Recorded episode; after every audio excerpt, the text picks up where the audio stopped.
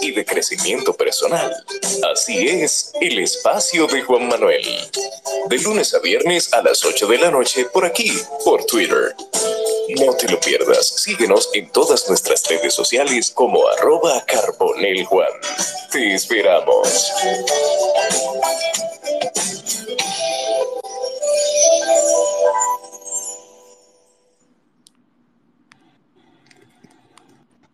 Bienvenidos señores, buenas noches a otro espacio más en el espacio de Juan Manuel.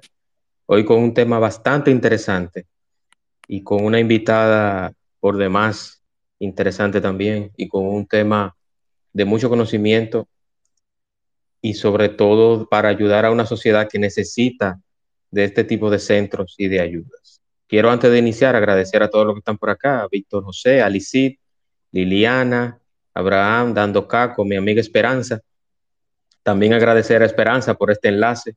Esperanza, muy agradecido por, por este enlace y también por todas las cosas que hemos compartido sobre, sobre este tema que realmente me interesa bastante. Quiero, antes de dar inicio, recordarles que aún tenemos los centros de acopio, tanto en Santo Domingo como en Santiago, para los damnificados o las personas que fueron afectadas por el huracán Fiona en el este. En Santo Domingo en la Procuya, en el residencial Rosmil, calle Tercera, y en Santiago, en la Unión Médica de Santiago, suite 312, donde opera Donantes RD de nuestro amigo César Rodríguez. Pueden donar todo lo que necesiten, todo lo que quieran, desde un paquete de galletas hasta una caja llena de ropa y medicinas, no dinero y comida de artículos no perecederos.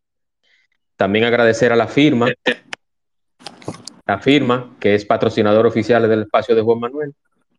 La firma, todo lo que tiene que ver con diseño, construcción de planos, metodología japonesa 5S, todo en la firma by James Reynoso. La firma, patrocinador oficial del espacio de Juan Manuel, contacto James Reynoso su número es, vamos a ver, 809-889-2227. James Reynoso en la firma. Y también agradecer precisamente a Estimularte. Estimularte con la licenciada Pamela Benítez, que está presente y hoy es mi invitada en el espacio de Juan Manuel. Quiero agradecer también por, el, por ser también uno de los patrocinadores y creer en este tipo de contenidos. La firma y Estimularte, patrocinador oficiales del espacio de Juan Manuel. Yo quiero antes de iniciar, como dije, leer un poquito de la, de la biografía o del trabajo que viene haciendo la licenciada Pamela en Estimular. Que vamos a, a leer un poquito. Bueno, la licenciada Pamela es fundadora y terapeuta de Estimularte, espacio de atención psicoterapéutica infantil. Ella es psicóloga clínica, egresada de la Universidad Católica de Santo Domingo, certificada en Integrate Listening System, ILS. ¿Lo dije bien, Pamela? Sí, correcto. Maestría en Trastornos de la Comunicación, Neurociencia de la Audición y Lenguaje en la Universidad de Salamanca, en España, en la USAL. Posgrado en TEA, Enfoque Integrador, TEA, Sociedad Argentina de Neurodesarrollo y Trastornos Asociados, SANITA, asistencia en el tratamiento biomédico, diga de intervención nutricional, autismo y TDAH en México. Ha sido charlista en temas relacionados al neurodesarrollo, otras eh, capacitaciones, ha participado en talleres, congresos sobre desarrollo infantil, tiene más de cinco años de experiencia en la atención y abordaje en niños con necesidades especiales. Entonces, ya viendo la expertise que tiene la licenciada Benítez, yo quiero dar, darte la bienvenida, Pamela, y que iniciemos hablando de qué hacen en estimularte y principalmente el tema que es la base en el aprendizaje y la importancia de la integración sensorial en los niños. Bienvenida, Pamela, y este espacio suyo. Gracias, Juan Manuel, por concederme este tiempo para concientizar a la sociedad sobre un tema tan importante y agradecer a los que están presentes y los que se van a ir, me imagino, conectando en el desarrollo del programa. Este, sí, básicamente como tú lo dijiste, yo soy psicóloga clínica, soy la creadora de Estimularte, yo soy la terapeuta, trabajo con estimulación sensorial y de lenguaje. Por eso también elegí el tema de la base del aprendizaje, porque ese viene siendo como el génesis de todo. O sea, cuando hablo de aprendizaje, no solamente hablo de aprendizaje académico, que el niño domine y reconozca conceptos de colores, de números, de formas y demás. Hablo de aprendizaje en general, aprendizaje a la vida, un niño pueda desenvolverse funcionalmente en la sociedad, un niño que tenga aprendizaje en conducta, que pueda autorregularse, aprendizaje en la comunicación y demás. Eh, hago esa aclaración porque a eso nos vamos a estar refiriendo. Como todos esos tipos de aprendizaje se pueden dar, pero teniendo una buena base, que es lo que llamamos eh, con el tema la importancia de una buena integración sensorial. Eh, no sé, por ejemplo, con las preguntas, si a medida que yo vaya hablando, la pueden ir haciendo para yo más o menos saber cómo manejo lo que voy a exponer. Eh, ¿Me deja saber, Juan Manuel, porfa? Regularmente, Pamela, lo hacemos de la siguiente manera. Se va desarrollando el tema, luego vienen las preguntas o también si surge alguna inquietud o alguna curiosidad o algún comentario de alguno de los oyentes, levantan la mano organizadamente y se hace la pregunta o comentario. Pero puede ir desarrollando el tema y luego las curiosidades ah, surgen en la medida Como es primera vez haciendo este tipo de, Sí, sí, claro, claro. Pues perfecto. Vamos a partir desde el inicio, valga la redundancia. Cuando hablamos de integración sensorial, en teoría nos referimos a aquel proceso neurológico que nos permite a todos, a cualquier ser humano, a percibir, recibir, procesar y organizar todas las sensaciones que provienen de nuestro propio cuerpo y también del medio ambiente. Como todos sabemos, todos los días estamos en constante estimulación ya sea en la calle, los sonidos, estímulos audiovisuales y demás. Entonces, una adecuada integración, cuando hablamos de integración es que todos los sentidos, el sentido táctil, la visión, el olfato, la audición, el gusto y dos sentidos que casi no se mencionan, que es el sistema vestibular y el sistema propioceptivo. Más adelante yo lo puedo explicar un poquito. Todos estos sentidos en conjunto son como una máquina, tienen que trabajar de manera sincronizada, porque si uno de los dos no está trabajando o no está procesando adecuadamente la información que proviene del medio, como ya mencioné, el aprendizaje se cae. Eh, hablando un poquito de neurociencia, pero un poquito como más aplatanado para que puedan entender, hay una jerarquía en lo que llamamos la organización del aprendizaje, o sea, nuestro sistema nervioso central está organizado, imaginemos una pirámide cuya base es todo lo que acabo de mencionar, todo el aparato sensorial, olfato, táctil y demás.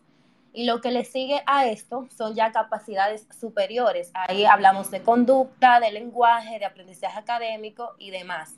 Entonces, con esta información lo que le quiero decir es que tenemos que crear una buena zafata, o sea, un buen sistema sensorial, para que entonces esas habilidades superiores puedan eh, desarrollarse. Por ejemplo, en terapia, muchas veces cuando hay un diagnóstico, por ejemplo, de TEA, de trastorno del espectro autista, los papás a, a veces vienen buscando que el niño hable, pero antes de enseñarle al niño a hablar, hay que enseñarle la parte como subyacente, lo que va antes del habla, las, los, eh, ¿cómo decirlo? Como las herramientas o las habilidades que el niño debe de tener previo a comunicarse, como el tema de que se autorregule. Cuando hablo de autorregulación, es un niño que pueda ser capaz de permanecer sentado, fijando su atención y escuchando. Y si se fijan, entonces ahí recaemos en el tema sensorial. Cuando hablamos de atención, hablamos de que están activos principalmente dos canales sensoriales, que es el sistema auditivo y la parte visual. Entonces, si un niño no habla, no puedo enseñarle a hablar si no trabajo primero estas dos cosas, que el niño aprenda a escuchar, que el niño comprenda órdenes y que el niño fije la atención, en este caso al terapeuta. Podemos eh, ver, en teoría, que si hay un desorden en esta parte del, del sistema sensorial, hay niños que presentan luego o se ven con dificultades en la atención en alguna tarea, por ejemplo, en la escuela, que no son capaces de fijar la atención en una materia o tarea determinada o no la terminan, se dispersan mucho, se distraen con cualquier ruido o cualquier otra cosa. Hay problemas de comportamiento, hay dificultades en el habla, en el lenguaje, también problemas de interacción y demás. Fíjense cómo esto como yo les dije desde, el inicio de este programa, que marca como el inicio, valga la redundancia, el génesis de todo el aprendizaje. Por eso es bueno que independientemente de que haya una condición como autismo, fuera de, eso, de cualquier diagnóstico, el niño, el bebé, desde nace necesita ser estimulado para que entonces se vayan dando estos cimientos que él necesita para entonces en un futuro evitar situaciones como las que yo acabo de mencionar, alguna de estas eh, debilidades.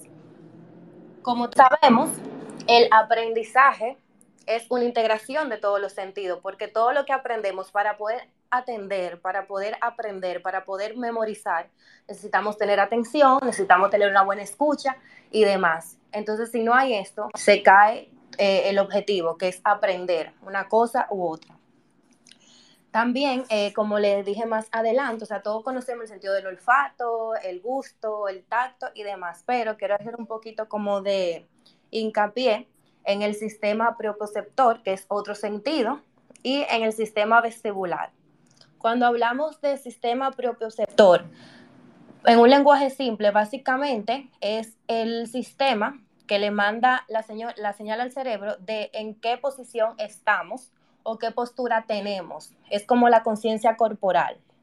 Y ya el sistema vestibular, que se encuentra en el oído, ya trabaja más con el equilibrio y el movimiento. Los dos, principalmente, claro, en sintonía con los demás sentidos, juegan un papel vital. Por ejemplo, en mis terapias, como yo mencioné, yo brindo estimulación sensorial y lenguaje. O sea, todas mis terapias, el niño no solamente se la pasa sentado en una silla trabajando o con juego de mesa. Hay mucho movimiento. ¿Por qué? Porque el aprendizaje es más rico. El niño toca, el niño tiene experiencia sensorial eh, olfativa, eh, auditiva también, con la terapia ILS que tú mencionaste, que es básicamente una terapia de estimulación auditiva que conjuntamente con los otros ejercicios va activando y va mandando señales al cerebro para poder activarse. Entonces, eh, como ya mencioné, si descartamos, por ejemplo, o no tomamos esta parte en cuenta, más adelante vamos a tener cuestiones retadoras. Y no quiere decir que si no nos damos cuenta, vamos a suponer, si el niño apenas tiene tres años y comienza a si comienza a trabajarse este aspecto a esa edad, y un niño de cinco años no se puede hacer, claro, o sea, hay algo en en teoría que se llama eh, la neuroplasticidad, que es la capacidad del cerebro aprender, de modificarse y hacer nuevas conexiones. O sea, desde que uno nace hasta que uno muere, uno tiene neuroplasticidad. Pero la intervención temprana, oportuna, siempre es recomendable. O sea, como hablé al principio, desde que el niño nace hasta que ah, se vaya desarrollando, hay que mantenerlo en constante estimulación tomando en cuenta, ofreciéndole experiencias sensoriales, que el niño maneje textura, explore olores, la actividad física, actividades de equilibrio, movimiento, para mejorar, mejorar perdón, la parte de coordinación y demás. Por poner un ejemplo, el aprendizaje, vamos a suponer, vamos a trabajar que el niño aprenda a vestirse. ¿Cómo el niño, o sea, qué implica vestirse? Implica un movimiento, implica una coordinación, una, una planificación motora si el niño se va a poner un pantalón, necesita tener equilibrio para si está parado, levantar un pie, entrar la pierna, perdón, en un lado del pantalón y así sucesivamente. Aprocharse, por ejemplo, un, botón, subirse o bajar un zipper, todo esto, fíjense cómo en la vida diaria y práctica podemos verlo, que se, van, eh, se va evidenciando este tipo de, situaciones. Es importante destacar que, por ejemplo, eh, un niño con problemas, por ejemplo, en la escritura. Cuando hablamos de motricidad fina, nos referimos eh, a aquellos movimientos que implican la mano directamente. Todo lo que hacemos con la mano. Unir, ensamblar, encajar, abotonarse, como dije ahorita, el tema de la escritura. Pero ¿qué pasa? La motora fina se trabaja obviamente con diferentes actividades, pero depende en su mayor parte de una buena motora gruesa, cuando hablo de motora gruesa se refiere ya a movimientos más grandes, movimientos donde eh, se involucran eh, músculos superiores e inferiores, brazos, piernas y demás. Entonces, fíjense cómo una cosa va llevando a la otra y hay una organización, o sea, no es algo que está como que divorciado. Un orden y en teoría, y como le, le, he puesto ejemplo aquí un poquito para que se sitúen en algo práctico, que realmente es importante, no es que se oye bonito, pero muy poco se habla eh, de esto y en terapia lo veo a diario con cada niño que trabajo en lo particular. No sé si hasta ahora estamos bien o tienen alguna pregunta. Yo tengo una, una curiosidad y una pregunta que hacerte, Pamela, para y así motivo a los demás chicos que si tienen alguna curiosidad o alguna pregunta que hacer, la hagan. En el centro, en el centro solamente, y, como se ha dado en, los últimos meses, se ha hablado mucho del autismo, pero hay, hay otras enfermedades que son a veces eh, tanto congénitas como son de, de, niños normales, que no tienen ningún, ninguna patología, ninguna condición o patología de, ligada al TEA, o sea, al, espectro autista. Yo quiero un niño normal, o sea, un niño, no, no quiero utilizar la palabra normal, o sea, un niño que tenga un problema de que va a la escuela y está un poquito más lento que los demás. Claro. ¿Ustedes también en el centro manejan esa parte? Sí, yo. Eh, ¿Y cómo lo hacen? Sí, realmente cada niño es un mundo, o sea, cada niño es diferente, con diagnóstico o sin diagnóstico. Eh, realmente mis terapias son muy personalizadas, o sea, como le expliqué, cada niño tiene debilidades y fortalezas. Yo trabajo con niños que ya tienen un diagnóstico como autismo, que tú acabas de mencionar, también niños con déficit de atención hiperactividad, con dislexia, problemas para leer o problemas para articular o hablar, eh, alguna dificultad en el lenguaje y demás, pero también tengo casos de niños que no tienen un diagnóstico per se, pero debido a una falta de estimulación en su momento determinado, presentan situaciones en la escuela como la atención, que no aprende o que no se autorregula, que no tiene una conducta apropiada y también los manejo. Igual, integrando esta parte. Entonces, desde ahí yo parto, esa es mi base para yo establecer un programa con cada niño y ya las actividades varían muchísimo entre uno y otro. Excelente, excelente. Entonces, eh, tú tienes una cantidad limitada de niños, eh, ustedes trabajan con una cantidad mínima, eh, ¿cómo, ¿cómo, se maneja esa sí, claro, mira, en la actualidad soy yo que imparte las terapias, soy la creadora, la directora, la todóloga. Entonces, debido a que soy yo sola que asisto a los niños, obviamente no puedo manejar una cantidad demasiado exuberante. Tengo alrededor ahora de 15 familias aproximadamente. Tengo algunos cupos porque yo trabajo en la mañana y también en la tarde. Entonces, eso se maneja de acuerdo a la disponibilidad pero por lo general las terapias duran 45 minutos y yo trabajo solamente con un niño para poder, como dije, cada niño es diferente, no puedo mezclar dos niños porque son situaciones distintas.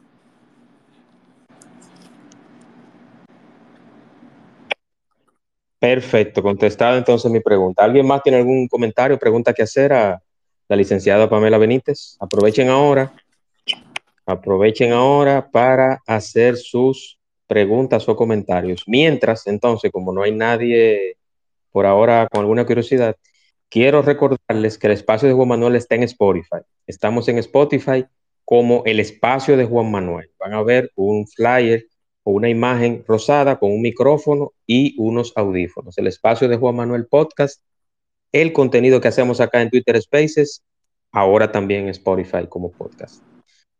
Pamela. Ajá. Hay una, hay una curiosidad que yo invité al, diputado Bolívar Varela, pero me imagino que está ocupado, para hacerle hablar un poquito del, del proyecto,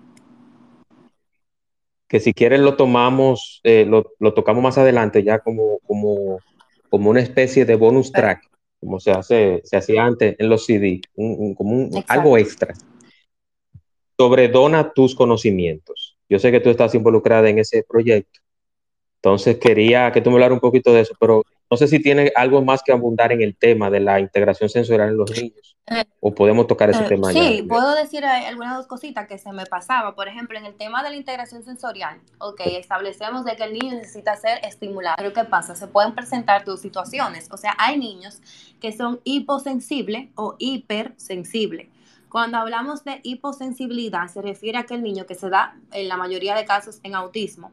Hay mucha irritabilidad o el niño se frustra o tiene reacciones de miedo frente a algún estímulo, ya sea algún sonido, alguna textura, algún tipo de estímulo visual como luces, o sea, se pone eh, irritado, frustrado, porque no lo tolera. O sea, su organismo procesa ese estímulo como algo, o sea, lo más grande que puede existir, no lo procesa como una persona a lo mejor que no tenga ese tipo de situación. Y en su caso contrario, una persona, un niño hipersensible es al revés, o sea, es una falta de reacción o el niño no procesa o no percibe los diferentes estímulos de su ambiente. Este, yo también quería recomendar dos libros que son como la Biblia de este tema, que lo pueden buscar tanto padres como terapeutas. A mí me ha servido bastante y he aprendido mucho del tema, es muy práctico, o sea, tiene su parte de teoría, pero también pueden adaptar cosas fáciles que si no estudiaste psicología o no sabes nada del tema, lo puedes entender. Y hablan sobre eso, sobre el desarrollo neurológico para un buen aprendizaje y abarcan ese aspecto que estamos eh, abarcando hoy. Se llama Niños Desconectados del doctor Robert Melillo, esta versión inglés y versión español, y el otro es El niño bien equilibrado de Sally Blight. Son dos recomendaciones que le hago tanto a papás como terapeutas. Perfecto, perfecto. Eh, en vista de, del, de que las neurociencias eh, son una base fundamental en todas las sociedades, Pamela, yo quiero que tú me des tu punto de vista sobre sobre ese avance aquí en la educación inicial y secundaria y hasta universitaria. O sea, tú ves que estás viendo avances en ese aspecto, entiendes que, que todavía falta mucho, de que hay que incluir más en, el, en la cartilla de la educación básica inicial y en la secundaria y universitaria. ¿Cómo tú ves eso en ese aspecto, República Dominicana? ¿Y cuáles serían las recomendaciones que tú le harías al Estado para, para ese tipo de cosas. Exacto, pero en casos de situaciones de niños con condiciones especiales. Correcto. Mira, realmente aquí hay que destacar que se ha hecho el esfuerzo, se han hecho eh, actividades, se, se promueve también la inclusión, pero en un total todavía no, o sea, hay que ser honesto. Entonces todavía falta mucho que aprender, como tú bien dices, no, yo también como profesional no puedo quedarme en una teoría del, del siglo I cuando estamos en otro siglo, no sé si me doy a entender, e ir actualizándolo, porque cada día salen cosas nuevas, ver qué método realmente tratar de hacer adaptaciones curriculares, ya es un tema un poco más, no es tanto mi área, pero más o menos conozco. Las adaptaciones curriculares son, por ejemplo, como su nombre lo indica, adaptar un currículum regular del colegio, pero eh, teniendo en cuenta que si hay una condición de autismo u otra, ese currículum que es habitual va a modificarse en base a las necesidades del niño. Eso falta todavía un poquito más hacerlo, tanto si el niño si está en educación inicial, media y universidad. Y de igual forma, que por ejemplo, hay muchas opciones. O sea, ahora mismo hay muchos centros, hay muchos escolares, hay muchas actividades recreativas que el niño puede hacer hasta cierta edad. Pero después, qué sé yo, de los 13, 15 años arriba, hay muy poca como, eh, hay muy poco como mercado o zona que explorar que el niño puede hacer, por ejemplo, eh, buscarle algún tipo de oficio que pueda trabajar. Obviamente el niño tiene que estar preparado y se tiene que venir eh, trabajando desde abajo para poder insertarlo ya en otro ambiente. Pero en ese sentido creo que, que todavía nos falta como de más oportunidad ya para adolescentes, para jóvenes, que tienen alguna condición especial para el tema de que desarrolle algún oficio o algún hobby que le gusta, porque la idea es eso, insertarlo en una sociedad y que sea una persona funcional, que no esté aparte del mundo, porque el mundo somos todos, o sea, hay una diversidad, al final todos somos diferentes y pertenecemos a un conjunto. Eso es correcto, eso es correcto. y, también, por ejemplo, hacer este tipo de encuentros, charlas como la que tú mencionaste del programa que estamos llevando eh, a cabo con Bolívar, que de verdad ha tenido muy buena acogida, porque de esa manera nosotros como profesionales no nos quedamos como en nuestro espacio. Por ejemplo, mi conocimiento o mis herramientas no solamente se la brindo a mis niños, a los que yo asisto, a mis familias, sino que pueda llegar más para allá, porque hay más necesidad, hay muchísima necesidad en este país. Así es, así es. Y, yo creo que también debe haber una voluntad eh, no solamente política, sino social también. O sea, que, que todos, sí, un compromiso, que todos nos, nos involucremos, porque mira, se hizo una, una marcha para, para un sinnúmero de peticiones o modificaciones de, de, una ley que ya está, pero que debe de, debe de modificarse y deben de hacerse cosas aplicables y cosas que sean adaptables a la actualidad. Entonces, eh, se hizo esa marcha, la persona se manifestó, se mencionó mucho la palabra autismo en las últimas, hace, eh, aproximadamente dos meses que fue la marcha, no sé si, si estoy equivocado, Pamela. Pero, pero más nada, o sea, duran semanas sin hablar del tema y yo creo que hay que seguirlo calentando y como dicen en buen dominicano, cacarear las cosas para que se dé. Tengo a Esperanza Benítez, eh, adelante, estimada, bienvenida. Gracias, buenas noches. Eh, varias preguntas. Primero, ¿cómo puede un papá o una madre o un tutor identificar que, su hijo tiene algún, digamos, déficit a nivel sensorial? Segundo, ¿qué actividades se pueden hacer así cotidianamente para trabajar y fomentar esa parte, por ejemplo, que tú hablabas ahorita de la propiocepción y, la parte vestibular. Y el tema, por ejemplo, yo he escuchado del gateo y el arrastre. ¿Qué tan importante es eso y por qué es importante? Perfecto. Con respecto a la primera pregunta, de aquellos signos de, que, pueden hacer a un papá que identifique que su hijo puede tener alguna dificultad en el procesamiento sensorial, son niños como, como lo estableció, o sea, niños que tienen alguna reacción eh, negativa ante un estímulo. Por ejemplo, niños que están constantemente, que se, le molesta el ruido niños que no toleran cambio de luces, o sea, o un cambio de muy iluminado a un poco oscuro, niños que presentan cierto temor. Eh, hay muchísimo, hay un abanico, voy a mencionar algunos y claro, esto tiene que medirse no solamente porque a veces hay momentos específicos en que el niño tiene una reacción, a lo mejor no adecuada en un momento determinado, pero eso no quiere decir que tiene un problema sensorial, alguna dificultad. Para decir que hay un problema eh, sensorial con los demás signos que voy a mencionar eh, ahora, hay que, hay que verse como en el tiempo, o sea, tiene que ser muy constante esa, esa situación que se esté presentando y que ya altere su rutina o su vida diaria, que, que altere su cotidianidad eh, en el colegio también y demás, en cualquier medio donde el niño se desenvuelva, o sea, tiene que ser constante para poder entonces ya estar como más alerta. Eh, como mencioné, niños, por ejemplo, eh, que constantemente buscan estar en el piso o arrastrarse, eh, o girar o se llevan cosas a la boca o tienen muy poco periodo de atención. En ese, en ese aspecto hago como un paréntesis. Eh, mientras más pequeño el niño, menor su periodo de atención.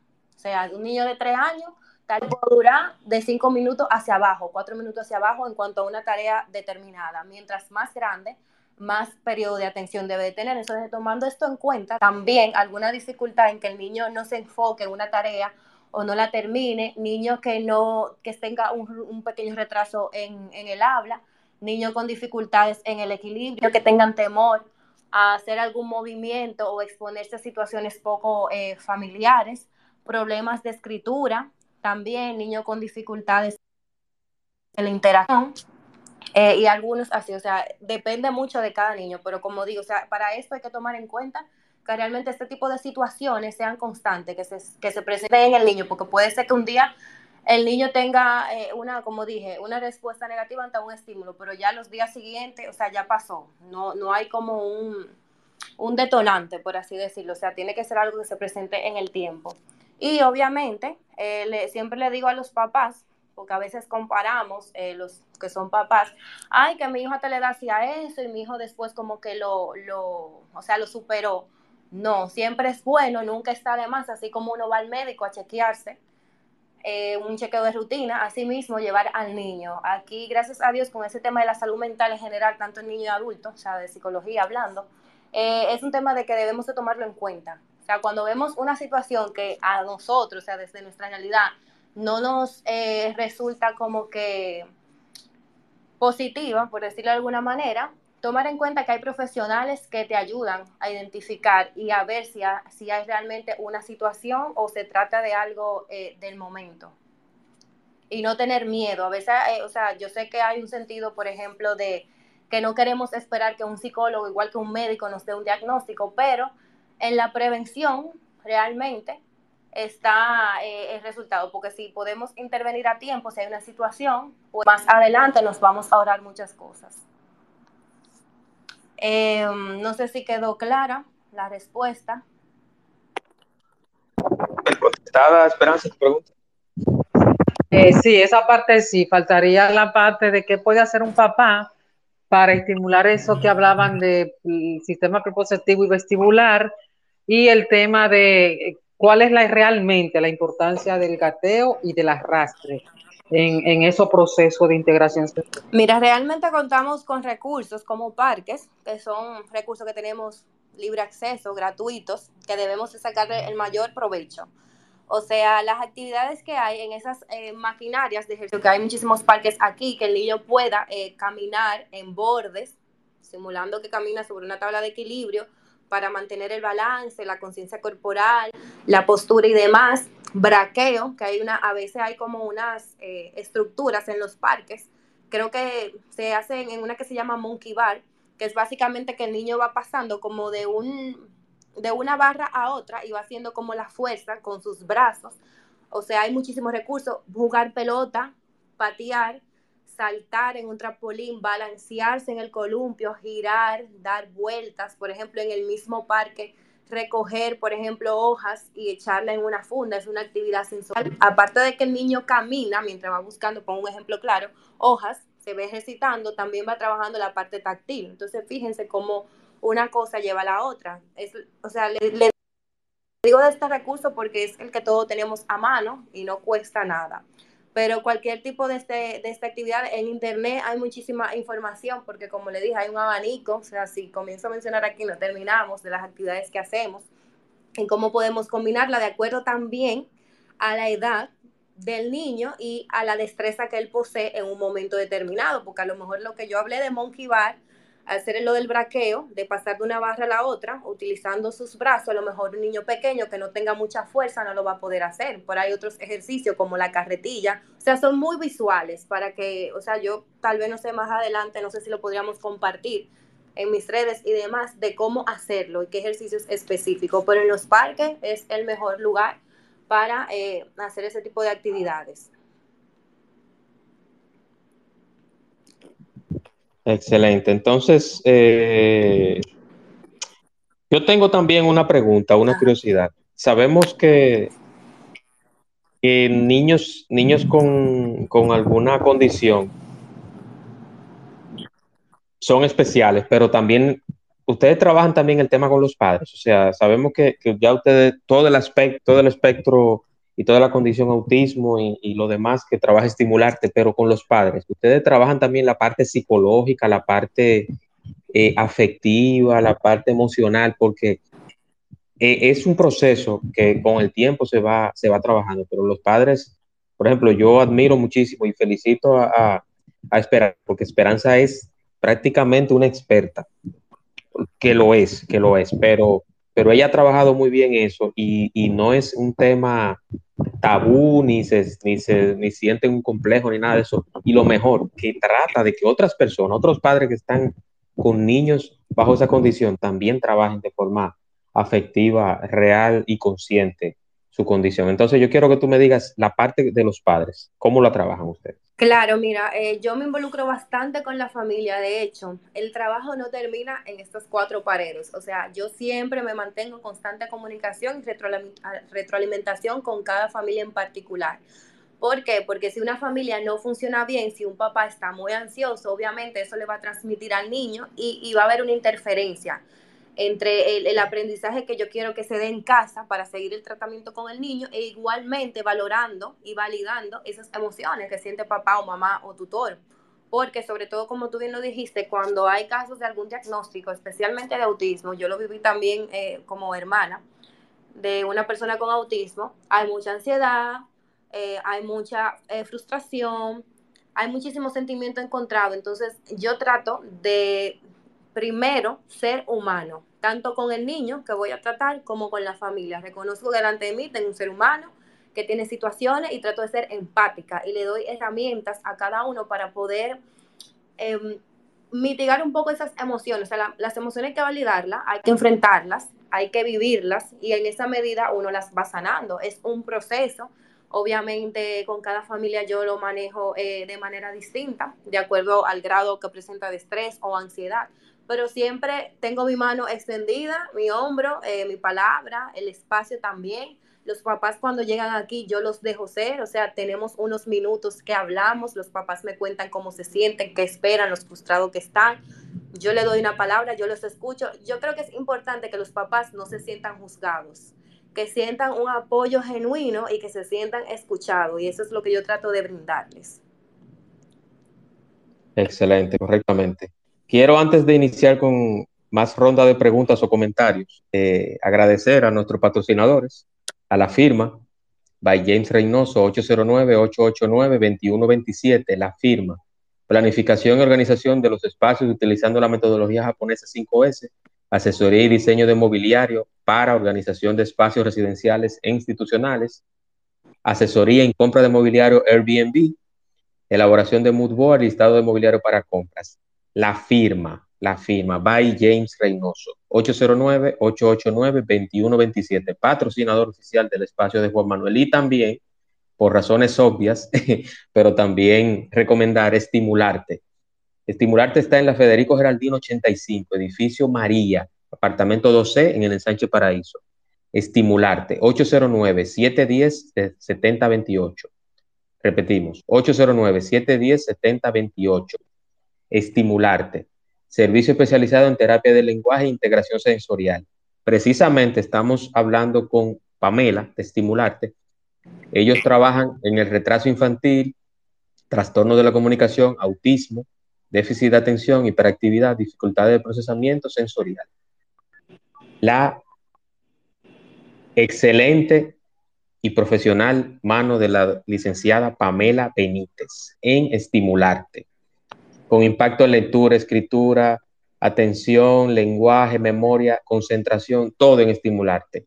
Estimularte, Federico Geraldino, 85, en Sánchez Paraíso, 809-710-7028, patrocinador oficiales del espacio de Juan Manuel en Twitter Spaces y en Spotify. Pamela, ¿qué más tenemos sobre el tema y sobre estimularte? ¿Qué cosas vienen? Y si ya podemos, o puedes tocar el tema de donar conocimientos, con el diputado Bolívar Varela.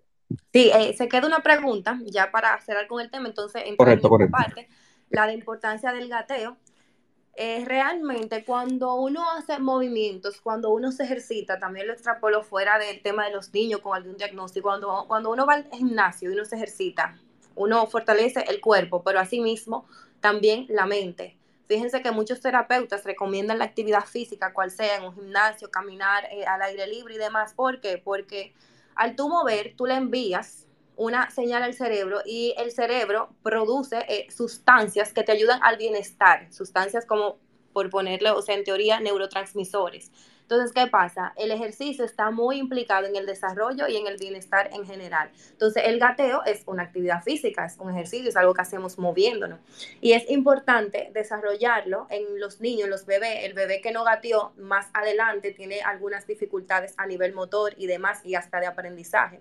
¿Por qué? Porque estos movimientos lo que hacen es que activan específicamente las dos zonas del cerebro, porque cuando el bebé gatea, hace dos movimientos como sincronizados, o sea, un lado del cuerpo trabaja, supongamos el lado derecho, conjuntamente con la parte izquierda del cuerpo.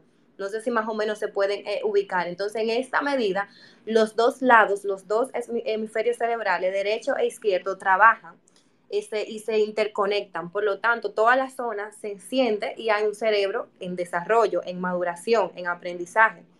Entonces, un bebé que logra tener el gateo tiene beneficios como coordinación, también desarrollo de la visión, fortalecimiento de cadera, hombro, tonificación de músculo, que lo ayudará más adelante a caminar, andar, a correr. También eh, ayuda al tema de la fuerza y la gravedad, mejora las habilidades para evitar golpes o caídos, que el niño pueda lograr levantarse del suelo y aumento de la autonomía, entre otros.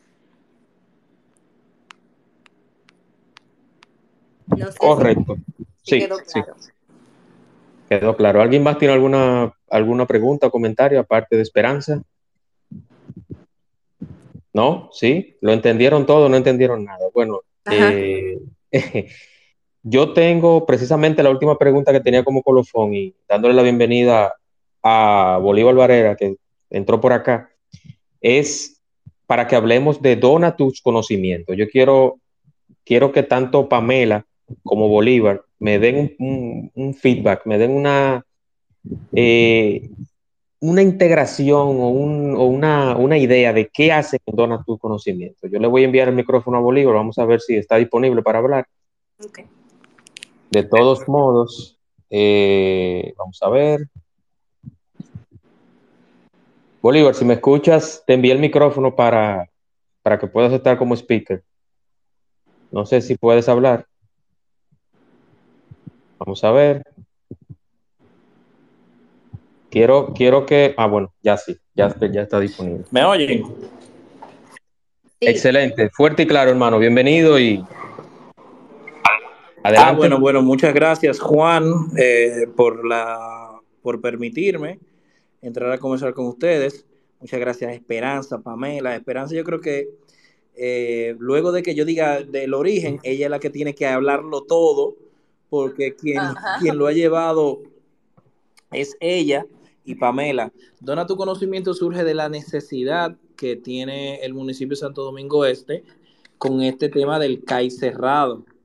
Entonces, al, al tener el CAI cerrado y por más solicitudes que había hecho, sigue cerrado aún, ya yo tenía, dona tu conocimiento para otros temas, para temas de, de finanzas, ya, ya habíamos hecho charlas de finanzas, dona tu conocimiento, son profesionales que donan su sus horas de conocimiento para los municipios de Santo Domingo Este.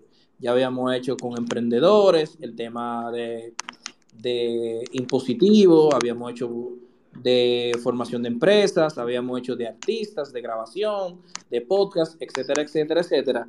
Al hacer la publicación eh, y recibir varias llamadas insistentes de Esperanza diciendo que quería colaborar, ella, ella plantea, mira, ya que no tenemos forma de atender a los niños, vamos a atender y a formar las familias para que puedan lidiar con los retos que presenta un niño con necesidades especiales.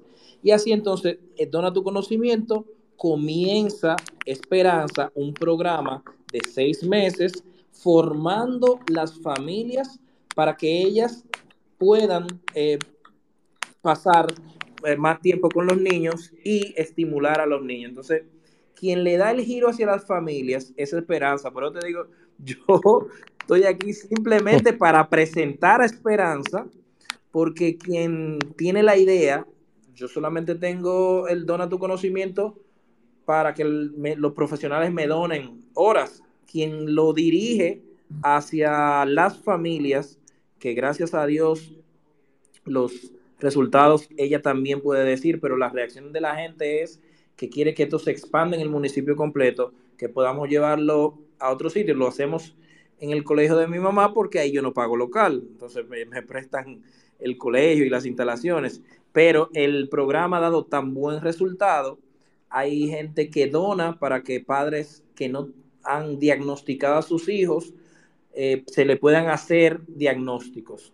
Los doctores, que también Esperanza puede decir eso, cobran menos o no cobran, solamente se pagan las pruebas. Entonces es una red de donación de conocimiento y de, que se ha construido con esto, que de verdad es una experiencia para mostrarla y para expandirla.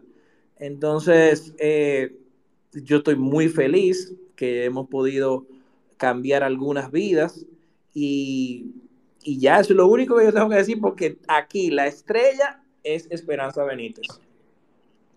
Sí, sí, eh, agradezco Bolívar y, yo se lo estaba comunicando Esperanza hoy en, privado, eh, que tú accedieras a, hablar de esto, porque muchas veces se dice nada más, no, eh, solamente tiene, tiene un programa, entretenimiento y todo eso, pero hay otras cosas que están detrás, que en un behind, que muchas veces la gente ni se entera.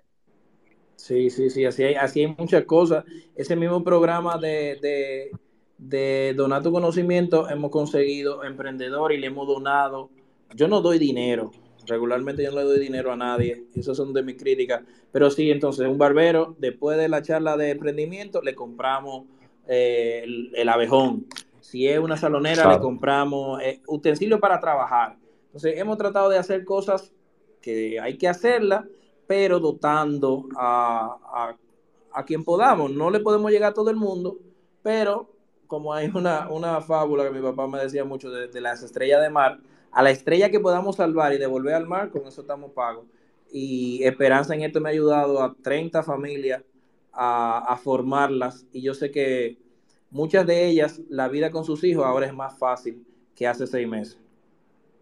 Eso es correcto, eso es correcto, correctamente. Y, te felicito, Bolívar. Eh, yo sé que todo fue muy rápido. Inclusive te, bombardeé con, varios tweets y, pero este espacio, bueno, no sé si Esperanza te ha dicho, pero yo, estos son, es un espacio que yo hago toda la semana con diferentes temas y ahora estamos en Spotify, que traigo invitados de hablar de todos los temas. Entonces, esta semana yo tengo el de hoy con Pamela Esperanza y mañana tengo uno sobre vivienda nueva, de primera mano o de segunda mano, con la arquitecta James Reynoso de la firma. Entonces, yo quiero todas las semanas traer un, o un emprendedor o un, un especialista en alguna profesión de medicina, lo que sea, o sea, eh, algo que sea, que deje un mensaje, que cuando nos vayamos a acostar después de este espacio, se diga, concho, pero mira, hoy yo escuché al Boli, a Bolívar hablando de dona tu conocimiento, vamos a interesarnos en esto, de qué se trata, cómo yo puedo ayudar. Y lo mismo te digo a ti, aunque yo nací en Santo Domingo, yo vivo en Punta Cana, pero lo que tú necesites, de dona tu conocimiento, o Esperanza también que lo sabe, aquí en esta zona estoy a la orden y mi espacio también. Bueno, muchas gracias. Yo te, eh, igual, si aquí hay algunos profesionales que quieran donar sus horas, eh, se, lo, se lo agradecería. Ya con, con diferentes psicólogos hemos hecho eh, de, terapia de familia, de pareja, o sea que cualquier conocimiento que usted me quiera donar, yo tengo el local y yo convoco a las personas, o sea que se lo agradezco en el corazón y, Dios bendiga Esperanza y su insistencia, porque yo hago mucho, mucho énfasis en la insistencia, sí, porque uno no está acostumbrado que la gente quiera dar, tú sabes, uno, entonces uno siempre le dice, escríbele al asistente que, canaliza las ayudas. Pero Esperanza decía, no, no, no, que yo voy a dar también, yo voy a dar. Entonces, yo lo digo donde quiera que voy, Dios bendiga a Esperanza, Pamela y a todo el equipo de profesionales que se trasladan a Santo Domingo Este, porque yo quiero que ustedes sepan que ellas van a Santo Domingo Este. Eh, ya ustedes saben lo que es un viernes en la tarde, eh, cruzar el puente y dedicar varias horas después que se termina hablar con las familias, conversar con los muchachos, más problemas que le llevan. O sea que estas mujeres son heroínas reales, eh, héroes anónimos, son esperanzas, un grupo de, estimular y todas ellas. Así que gracias. Eso es así, eso es así, para adelante. Gracias, Bolívar. Y, y, no sé si, me parece que sí, que Pamela, yo quiero que diga algo también al respecto, que comente sobre dona tu conocimiento y su, y su integración en el proyecto y también esperanza. Perfecto, no, de verdad que yo estoy muy contenta de poder ser parte, porque a mí me gusta ayudar y aportar. Y como bien eh, lo acaban de decir, el hecho de tú dar eh, sin esperar tanto el recibir, el, hecho de tú saber que puedes cambiar vidas eh, a través de este programa, que gracias de verdad por esta eh, tan bonita iniciativa, porque al final la educación es poder y eso es lo que queremos promover, la educación en todas las familias que, que tengan alguna persona, algún niño con trastorno del neurodesarrollo, para que salga de ahí, de esa charla, de ese taller, con, no solamente con teoría, porque con teoría no se hace nada, con algo práctico, que realmente pueda irse con algún material, algo palpable, para replicarlo en casa y poder ayudar con pocos recursos. De hecho, yo he estado encargada de tres de, la, de los encuentros, de tres de los, eh, de los temas que se han expuesto. Ya inclusive el viernes próximo, o sea, no mañana, la otra semana, es nuestro último encuentro eh, con mi tía, Esperanza Benítez, que se llama Cuidar de ti es un deber, así que aprovecho también para invitarles, que ya se sería el cierre de esta primera parte, porque queremos expandir esto y poder seguir llegando a más familias para poder ayudar. Pero en mi caso, mi participación fueron con tres temas sumamente importantes. Uno de ellos tiene que ver con el desarrollo del programa de hoy sobre la base del aprendizaje. Fue sentando las bases para el aprendizaje, desarrollo del cerebro a través del movimiento. Eso lo impartí yo. También estrategias para fomentar habilidades de comunicación conjunto a otra colega. Y el último que impartí fue un taller ¿Me para... Sí, sí, te, eh, Dame un momentito, muteate Dulcelic y voy inmediatamente contigo. Vamos a esperar que Pamela y Esperanza terminen y luego voy contigo. Perdona. Adelante. Y el último que yo impartí con otra colega también fue preparación de materiales para fomentar la atención, la concentración, coordinación óculo-manual. igual que los temas que yo pude brindar, eh, los demás que se han dado, de verdad que todas las familias nos han cogido muy bien, eh, ha habido realmente un interés, eh, un acercamiento, pudimos conectar con personas no solamente a través de compartir esos temas, lo que ya yo sé como profesional, sino un encuentro como más tú a tú. Personas cuando terminaban los encuentros nos preguntaban, nos decían sus necesidades, querían más, se quedaron como con esa sed eh, realmente. Y es por eso, porque a lo mejor por X o por Y a veces no hay recursos y da mucha pena porque hay una situación. Entonces, si de alguna forma, siempre digo, siempre hay algo que se puede hacer, siempre hay una eh, posibilidad. Entonces, esa es la idea, con este programa seguir formando a las familias, eh, seguir llegando eh, a más para poder, al final tengan, todos puedan tener una buena calidad de vida.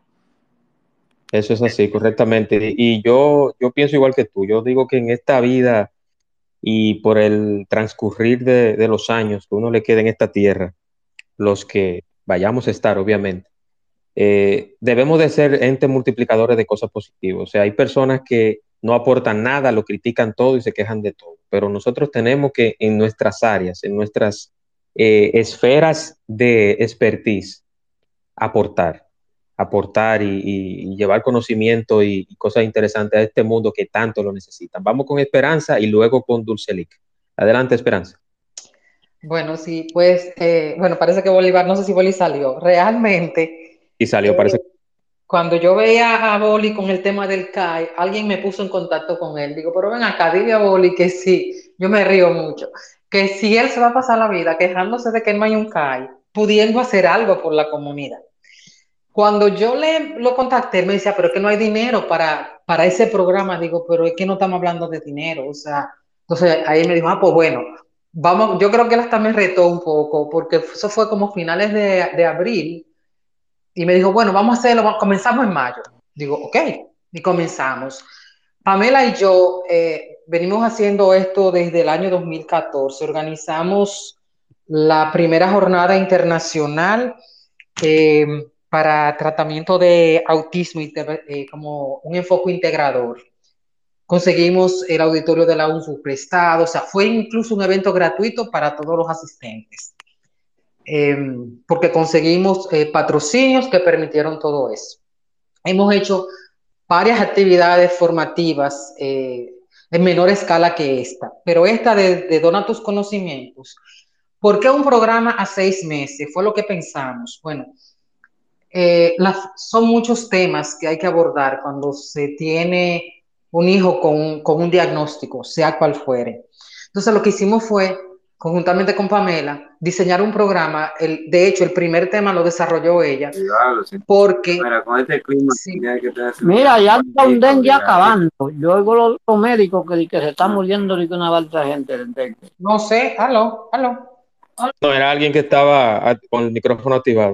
Adelante. Entonces, eh, el primer tema lo desarrolló ella. ¿Por qué? Porque justamente es para sentar las bases. O sea, entonces, lo que hicimos fue que concebimos un programa que fue por etapas se trabajó esa parte, la parte conductual, desde el punto de vista de estrategias ya, digamos, terapéuticas, de cómo abordar el tema conductual en casa, pero también desde cómo la alimentación influye en alteraciones conductuales. Ese lo manejó la doctora Dulce Mariñez, que es pediatra nutrióloga. O sea, ¿por qué a seis meses? Porque no son actividades informativas, sino formativas. Como bien dijo Pamela, son talleres entonces, se le suministra a la familia información práctica, se le enseñan a hacer una serie de ejercicios, de dinámicas, y se le distribuye material por correo electrónico. Entonces, es un encuentro mensual, de tal forma que ellos tengan en, ese mes tiempo de, de digerir lo que vieron tanto en el taller como el material que recibieron por correo. Pero ese programa también incluye encuentros por Zoom, cuatro encuentros por Zoom que son para complementar y apoyar el proceso de implementación, para aclarar dudas de, en el día a día que se le va presentando a las familias mientras están implementando eso que vieron en los talleres presenciales. O sea que Hemos impactado hasta ahora 30 familias porque el espacio es limitado. Como bien dijo Boli, lo estamos haciendo en el, en el colegio de su mamá, en el, eh, hay un salón multiusos. Y para que quepan, eh, o sea, para que el, el, tiempo y la información sea aprovechada, no puede ser una multitud que participe. Entonces, 30, 30 familias, ahora se quiere, eh, como bien dijo Bolívar del, y, y, dijeron, dijo Pamela, la, las familias han expresado que desean que esto se extienda para que otras familias se puedan beneficiar de este programa. Vamos a ver el viernes próximo, como bien dijo Pamela, es el, es el último encuentro. Vamos a ver después de aquí que viene si podemos eh, seguir. Incluso me han contactado de Santiago, de Jimaní, de Constanza. Digo, bueno, nosotros vamos donde sea. Ya obviamente al, eh, en el interior el tema de logística eh, es, es, diferente, pero se puede hacer también. Claro Básicamente sí. eso, es, eso es lo que consiste el programa. Excelente, yo creo que está bien claro. Antes de pasar con Dulce Lee, yo quiero, eh, además de agradecerte a ti, Esperanza y a Pamela, pero decirles que ustedes cuentan con un, patro, con un promotor y un eh, impulsor. Yo, yo quiero impulsar ese, ese también, ese también, ¿cómo le llamamos? Ese proyecto de Dona tus conocimientos, porque yo apoyo todo lo que sea positivo para esta sociedad y este país que tanto lo necesita. O sea, si, si quizás eh, eh, ustedes se dan cuenta inclusive en que este espacio, mira la cantidad de personas que estamos acá y quizás si hubiese sido un chisme, por ejemplo, entre, entre fulano y fulana, ya estuviera aquí, para no mencionar un nombre específico, pero esto estuviera lleno. Aquí estuvieran 500 personas. O sea, dense cuenta que el conocimiento, aunque no les gusta a la mayoría o aunque estos temas sean aburridos, pero tienen su público, tienen su sector y cuenten con mi apoyo y ser multiplicador de este tipo de temas. Dulcelica, adelante, activa tu micrófono y bienvenida. Eh, mi nombre es Gina Zapata, ¿me escuchan? Gina, sí, te escucho y perdona por el tiempo. Que te no, yo feliz y agradecida. Bueno, brevemente lo que quiero es dar fe y testimonio que nosotros somos pacientes de estimular, Pamela. Eh, de verdad la apreciamos mucho porque en nuestra vida ha sido de mucha bendición. Yo tengo un niño diagnosticado con autismo desde los casi tres años y hoy día gracias a sus terapias de estimulación sensorial y LS hemos avanzado de forma abismal de un autismo moderado severo, ya estamos en un autismo funcional moderado leve. Gracias a la señora también, la señora Esperanza Benítez, por donar sus conocimientos con mucho cariño, como siempre.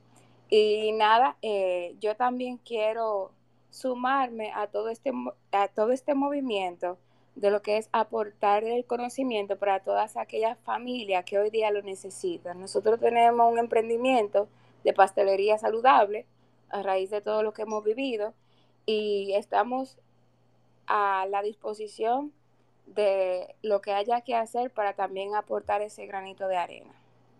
Perfecto, perfecto. Muchísimas gracias, eh, Gina. Y, y, quiero también poner este espacio a tu disposición si quieres hablar de tu negocio. Yo le he dado oportunidad a muchos emprendedores, eh, tanto en Twitter como fuera de Twitter, sí. para promoción y que conozcan el negocio. Yo no cobro Gracias. nada, yo no cobro nada porque se promocionen aquí, no cobro nada porque tengan un espacio.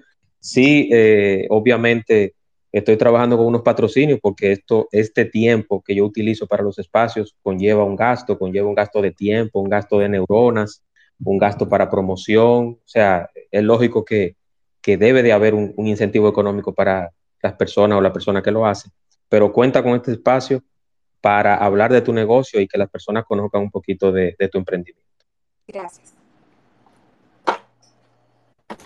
Excelente. Entonces, Pamela, ¿algo más que debamos agregar al, al tema o, Sí, eh, gracias a, a, la señora Gina por su aprecio. De verdad que cada familia es única, se convierten como en parte de mí y de verdad eh, yo lo veo como esto, más que un trabajo como parte de mi vida, porque como dije al inicio, yo soy hermana de una persona con autismo, bueno, mi tía es Esperanza, eh, ella es su tutora, mi hermano Luis Ángel, y realmente ya él tiene 18 años, pero tiempo atrás pasamos muchísimas situaciones que la gente no tiene ni idea y realmente, o sea, yo soy doliente, yo soy muy sensible ante este tipo de necesidad porque ya lo viví en carne propia. Ya te puedo hablar, ok, lo que aprendí en la universidad como profesional, pero esa parte humana realmente hace como que hay algo muy significativo realmente. O sea, nosotros pasamos muchísimas situaciones y a lo mejor hubiéramos querido encontrar personas apoyo, recursos, de alguna manera u otra lo encontramos en su momento, pero no había tanto por el tiempo en que estábamos en comparación con ahora y poder sumarnos a esta causa realmente que nos llena de mucha satisfacción y orgullo. Excelente, excelente, Pamela. Y, yo quiero también eh, resaltar y hablar de, la labor que hacen tanto. Yo he hecho espacios eh, precisamente para hablar del espectro autista con, con Esperanza, con Annie, que no está por acá, que la invité a este espacio, pero me imagino que, que lo escuchará en diferido. Y quiero, quiero agradecer eh, que Dios y la vida me han llevado a conocer personas como Esperanza y como, y como tú, Pamela, y, y los demás que me han ayudado en el desarrollo de este espacio. Yo quiero agradecerlo y lo digo públicamente porque ustedes son personas muy valiosas para este país, para esta sociedad. Y yo espero que en lo adelante, tanto el Congreso como el gobierno central y que en verdad, en verdad, las enfermedades las condiciones del espectro autista y todas las demás se desarrollen en todo el sentido de la palabra, tanto en lo educativo, en lo social, en todo, porque eh, es muy penoso cuando solamente se hace una marcha y se busca cámara. Y lo digo responsablemente porque muchas de las personas que estuvieron en la marcha sí tienen eh, condiciones y situaciones eh, del espectro autista, pero hay otros que no, hay otras que fueron para, para que todas esas cámaras que se dieron cita en ese día en la marcha y luego en las noticias para cubrir y dar a conocer esas noticias, no lo hicieron de la misma manera. Entonces, eh, es bueno ver gente desinteresada, gente que en verdad aporta, que no necesariamente toma una pose cuando hay una cámara, sino que en verdad lo hacen por una eh, convicción y, una, un involucramiento sincero y real de la condición que están luchando. Y yo los felicito a ambas, tanto a Pamela, la licenciada Pamela, como Esperanza. Pamela, yo tengo una, una curiosidad y es, en, tú que te formaste en España, ¿cómo en España tratan el tema del TEA? Eh, y, y, si es, ¿qué, qué, qué podríamos emular de, del sistema europeo y de México para adaptarlo a República Dominicana en ese aspecto? Sí, mira, eh, realmente donde yo hice mi pasantía, pudiera decirlo así, eh, aquí, se, aquí honestamente a veces se pierde mucho tiempo eh, buscando diagnóstico, a veces ponen a la familia a esperar porque hay poco profesional y mucha demanda.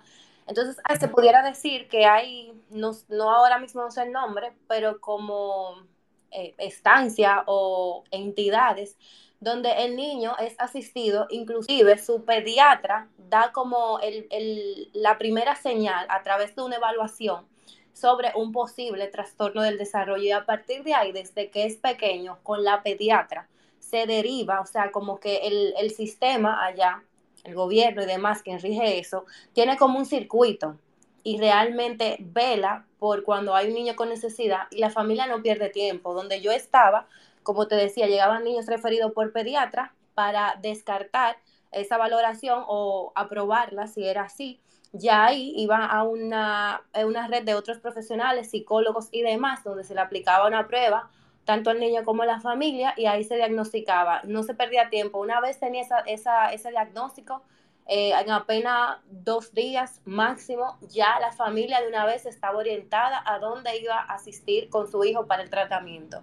O sea, allá como que hay una organización en ese sentido de que eh, es un circuito, es un trabajo de equipo, eh, realmente no está tan como tan divorciado y esa desde que el niño es pequeño con la pediatra. O sea, hay, eh, allá se han, se han preparado a los profesionales para trabajar de esa manera o con ese sistema.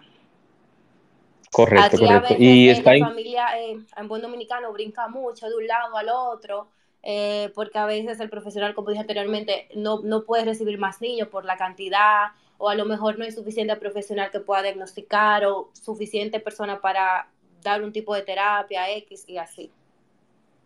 O quizás dan un diagnóstico aquí positivo y, y en Estados Unidos o en Europa, si tienen la, la disponibilidad de hacerse ese examen o esos estudios eh, es lo contrario. Y hay mucha facilidad en ese sentido, también el factor económico, porque a veces también la familia no tiene el recurso eh, monetario para pagar lo que implica eso. El, el sistema de salud también eh, hay cierta influencia con eso, porque realmente esos estudios diagnósticos, tanto de neurólogos como ya la parte de para ver si el niño tiene o no autismo cualquier otra condición, son sumamente caros. Y una familia con necesidades, escasos recursos, pues realmente es casi imposible, ¿verdad? O sea, que pueda ser asistida en ese sentido.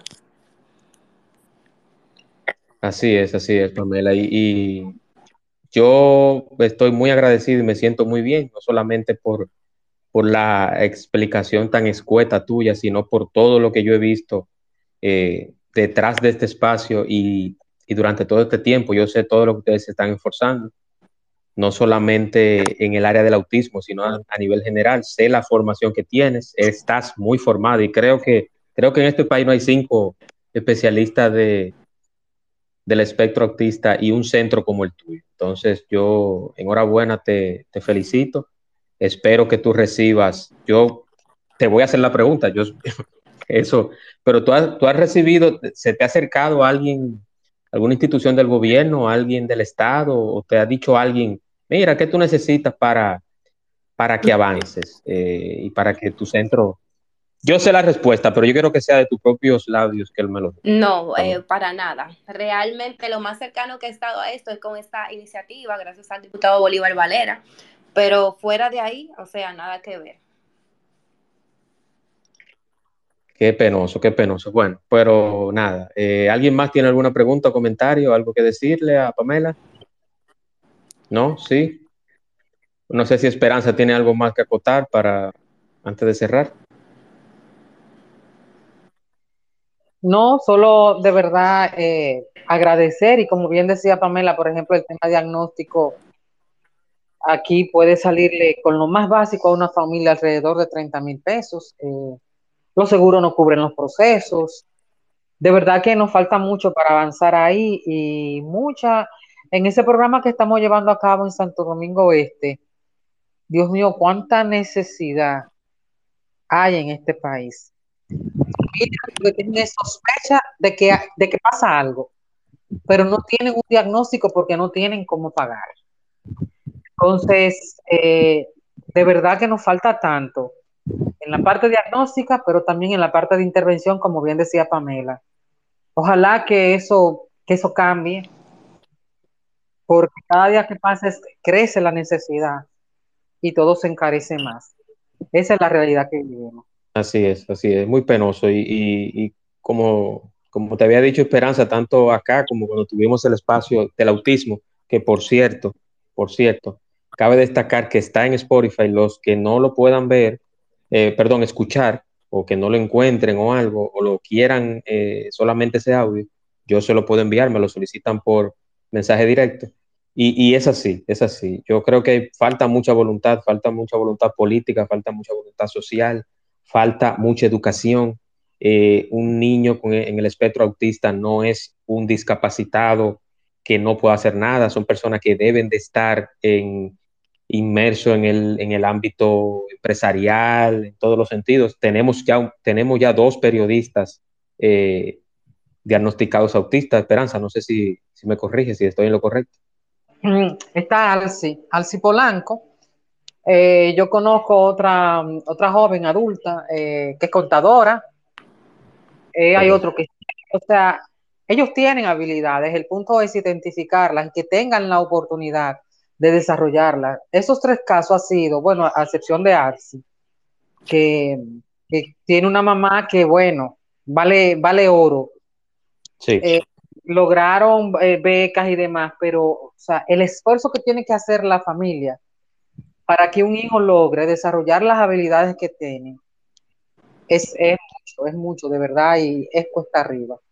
Así es. Me, me, hacen una, me hacen una referencia o me comentan algo aquí, una oyente del espacio, que aquí hacen la referencia de algún diagnóstico del espectro autista a los cuatro años. Me preguntan que si es correcto, que incluso a veces dejan llegar hasta los seis años. Eh, es una inquietud que tiene esa oyente, para ver si me pueden aclarar esa, esa sí, pregunta. Por ejemplo, hay ciertas pruebas para, de diagnóstico de autismo que no se pueden aplicar a un niño pequeño o menor de los cuatro, tal vez tres o dos años o un año. Pero eh, hay lo que se llama, existe lo que es la intervención temprana. Y en la intervención temprana, lo que hace el psicólogo o el profesional es identificar signos. Porque, por ejemplo, a mí me han llegado casos de niños de dos años, sea, son bebecitos todavía, y no tienen un diagnóstico por el mismo tema de la edad, de que no corresponde aplicarle una batería de pruebas porque tiene como su protocolo o su edad eh, mínima para poder aplicarlo. Pero ¿qué pasa? Yo como profesional tengo que identificar y evaluar, hacer otro tipo como de evaluación, más bien a modo de observación, no para darle un diagnóstico, sino para identificar a edad temprana, porque el papá lo trae aquí porque ve algo en casa que no es lo normal, entre comillas, tampoco me gusta usar ese término, lo adecuado. Entonces ya a partir de ahí yo puedo tener como ese ojo clínico de saber qué fortaleza el niño tiene ahora mismo, pero qué necesidad o qué debilidad presenta. Y se trabaja, no importa que no tenga un diagnóstico todavía, porque a veces no podemos esperar que el niño tenga cuatro años, que cumple el criterio de, de, lo que exige la prueba para evaluarlo cuando hay una necesidad, entonces se pierde tiempo. La intervención temprana es oportuna, tenga o no tenga diagnóstico. Correctamente. Como dije, en el caso de España, si el pediatra creo que aplica, si no me equivoco, el M-Chat, que es básicamente como un cuestionario a modo de checklist eh, que el, el, pediatra va viendo del niño y la información la corrobora con la propia familia y a partir de ahí te da signos. Ya sobre eso la familia está alerta y comienza a hacer lo que yo acabo de decir, intervención temprana, en lo que se busca un diagnóstico, pero no esperar un diagnóstico a los 4, 5, 6 años para trabajar con el niño sabiendo que hay una necesidad. Así es, así es. Y, e insisto nuevamente en que nos falta mucho, nos falta mucho camino por recorrer. Yo sé que Esperanza está haciendo lo que le toca como ciudadana y como, y como madre de un, de un niño con autismo y, yo creo que sí, que, que, tengo la esperanza. Yo soy de lo que ve el vaso medio lleno. Yo creo que sí, que se pueden lograr cosas. No sé si llegaremos hasta la Plaza de la Bandera. Eh, si es así, cuenten conmigo, porque yo me he sumado en otras causas que también eh, se han logrado cosas bajo una protesta pacífica y, y dándole a entender a la sociedad al país y a los gobernantes a los políticos de que todos en este país tenemos derecho a que seamos escuchados, que nuestra voz se escuche sin importar la bandería política, ni condición, ni nada. Entonces yo creo que eso, eso influye mucho en, en cómo pensamos como seres humanos y la empatía que debemos de tener para todas las condiciones. Yo quiero agradecer a Esperanza por toda la ayuda para este espacio, que entiendo que ha sido muy valiosa, a Pamela, felicitarte, Pamela, por tu conocimiento y por precisamente por tu saberte al dedillo esta, esta profesión que elegiste hacer y con la cual vas a ganarte la vida y lo estás haciendo de una manera muy responsable y profesional. Agradecer a todos los que están por acá, agradecer precisamente a mis anunciantes, a estimularte, estimularte que es patrocinador oficial del espacio de Juan Manuel, están en la Federico Geraldino, número 85, edificio María, apartamento 12 en el ensanche Paraíso. 809-710-7028. Eh, Pamela, ¿en ese número estás tú o está la persona que trabaja en la red? No, de, directamente yo. Yo contesto, okay. yo respondo y todo. Ese es mi número personal. Es, es importante, es importante. 809-710-7028. La licenciada Pamela Benítez, estimularte. Ya ustedes escucharon todo lo que hacen en este maravilloso centro que lastimosamente no recibe ayuda, y lo voy a decir, y las veces que sea necesario también, no recibe ayuda de ningún tipo del Estado, eh, creo que eso no debe de llenar de vergüenza.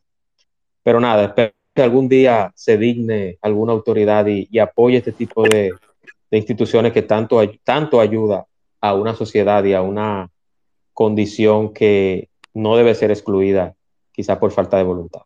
Muchas gracias, muy agradecido y recordarles que mañana Mañana tenemos también un espacio muy interesante con la arquitecto James Reynoso ventajas y desventajas de invertir en una vivienda nueva o de segundo uso.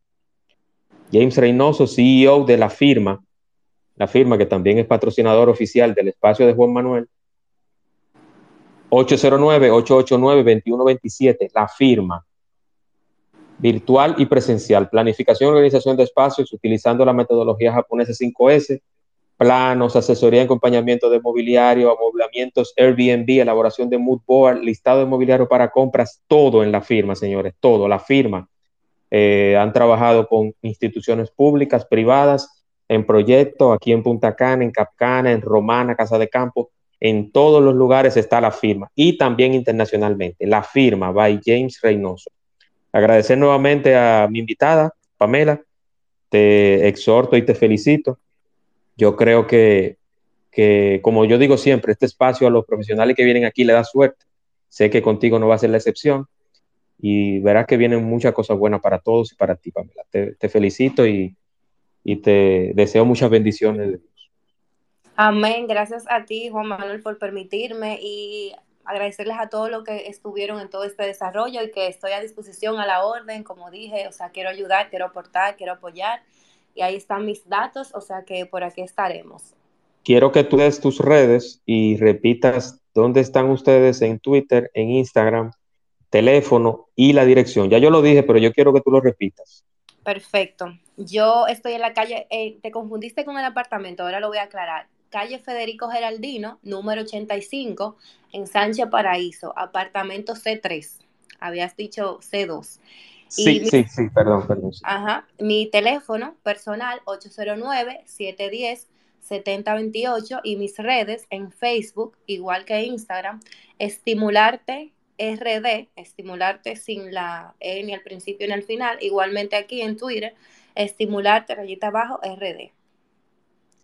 Bueno, ya ustedes saben, sigan esta cuenta, sigan Esperanza para que se enteren de todo lo que tiene que ver con el espectro autista y en sentido general eh, vamos a apoyar a Pamela, vamos a apoyar este trabajo que ella viene haciendo, vamos a apoyar a Esperanza, obviamente, aunque resulte un cliché, apoyen esta cuenta también, síganme para más contenido como este, contenido interesante de superación personal, sigan a la cuenta arroba carbonel Juan, que soy yo, mañana les recuerdo el espacio con la arquitecta James Reynoso de la firma.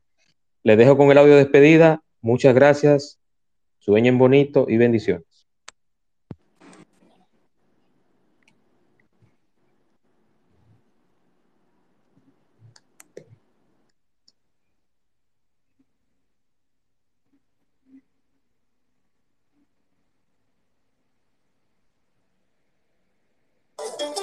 espacio de Juan Manuel.